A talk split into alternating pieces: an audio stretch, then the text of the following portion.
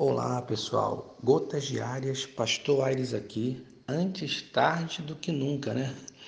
Bom, tivemos uma semana aí meio atarefada, mas estamos aqui para compartilhar o texto de 2 Pedro, capítulo de número 3, versos 7 e seguintes.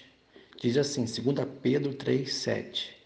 Ora, os céus que agora existem e a terra pela mesma palavra têm sido entesourados para fogo, estando reservados para o dia do juízo e destruição dos homens ímpios. Verso 8: Há todavia uma coisa, amados, que não deveis esquecer: que para o Senhor um dia é como mil anos, e mil anos como um dia. Não retarda o Senhor a sua promessa, como alguns a julgam demorada, pelo contrário, ele é longânimo para convosco, não querendo que nenhum pereça, senão que todos cheguem ao arrependimento. Verso 10 de 2 Pedro 3. Virá, entretanto, como ladrão o dia do Senhor, no qual os céus passarão com estrepitoso estrondo e os elementos se desfarão abrasados. Também a terra e as obras que nela existem serão atingidas. Queridos, essa palavra ela é muito poderosa e muito impactante, porque aqui nos fala de algumas coisas que vão acontecer ou já estão no seu início, né, para acontecer. A Bíblia diz que o nosso Senhor vem e que a igreja precisa estar preparada. Você precisa estar preparado para a volta do Senhor Jesus ou mesmo para se encontrar com Ele, né? Em algum momento, a qualquer momento Ele pode nos chamar também. Então, querido, a primeira coisa que eu queria que você visse é o verso 7, que fala que esse céu, a terra que agora vemos, né, estão reservados para o fogo, para o dia do juízo e destruição dos homens ímpios. Querido, não devemos dar nenhum valor a esse mundo nesse sentido de prazer ou querer é, desobedecer a Deus, né? Para satisfazer os nossos próprios desejos carnais, porque esse mundo está reservado para a destruição, diz a palavra de Deus. Querido, nós precisamos viver na presença de Deus e dar valor às coisas espirituais, às coisas de Deus. Por isso não se apegue tanto, né? Eu digo assim, até algumas coisas que as pessoas que não conhecem a Deus dão tanto valor, né? Elas se apegam a algumas coisas, a alguns bens, é, muitas das vezes não é só bem material, mas aquela coisa do status, de querer ser importante, de querer né, parecer uma pessoa bem-sucedida. Gente, tudo isso vai passar, vai passar.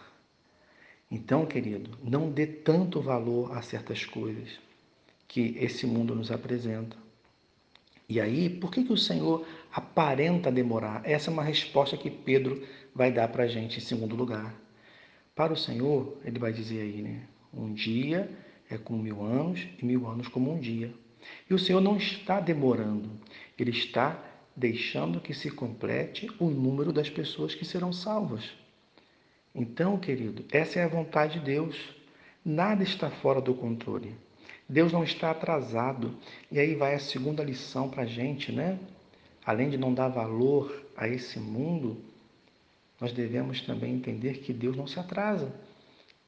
Nem a volta de Jesus está atrasada e nem Deus está atrasado para agir na sua vida. Lembre-se disso. O Senhor é fiel. E aí, querido, o verso 10 fala de uma terceira questão para a gente. O dia do Senhor vem como o ladrão. Por isso, é um alerta para você que ouviu a palavra, para você, meu irmão, minha irmã, está ouvindo esse áudio, que já tem acesso à palavra de Deus, olha, preste atenção. O ladrão vem quando ninguém espera. Pode ser hoje, pode ser amanhã de manhã, e você e eu precisamos estar preparados.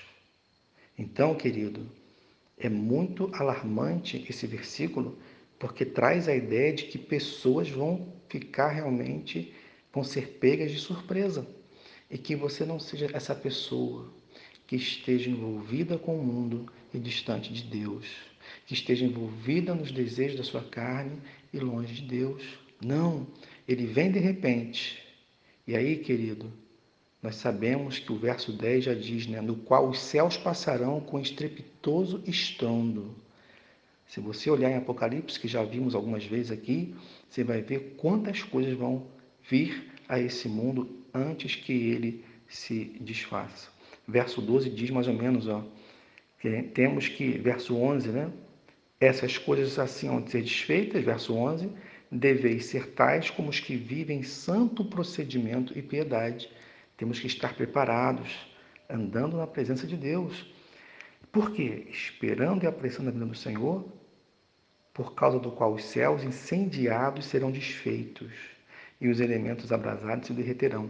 Então, essa é a imagem que Pedro passa para a gente, que bate certinho com o Apocalipse, bate certinho com o que Jesus falou lá em Mateus né, 25, sinais no céu, né, na terra, terremotos e meteoros, sol e a lua sendo abalados, coisas terríveis. Precisamos estar preparados para a volta do nosso Senhor.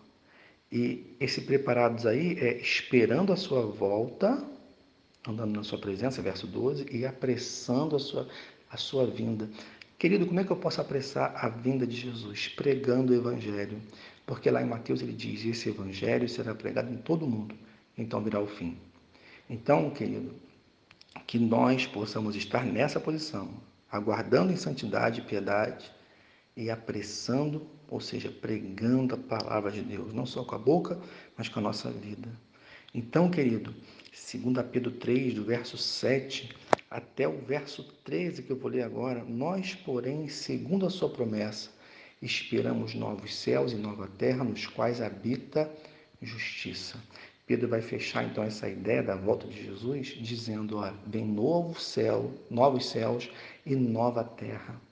Então, tudo vai ser renovado por Deus para aqueles que crerem em Jesus e entregar as suas vidas a Jesus Cristo.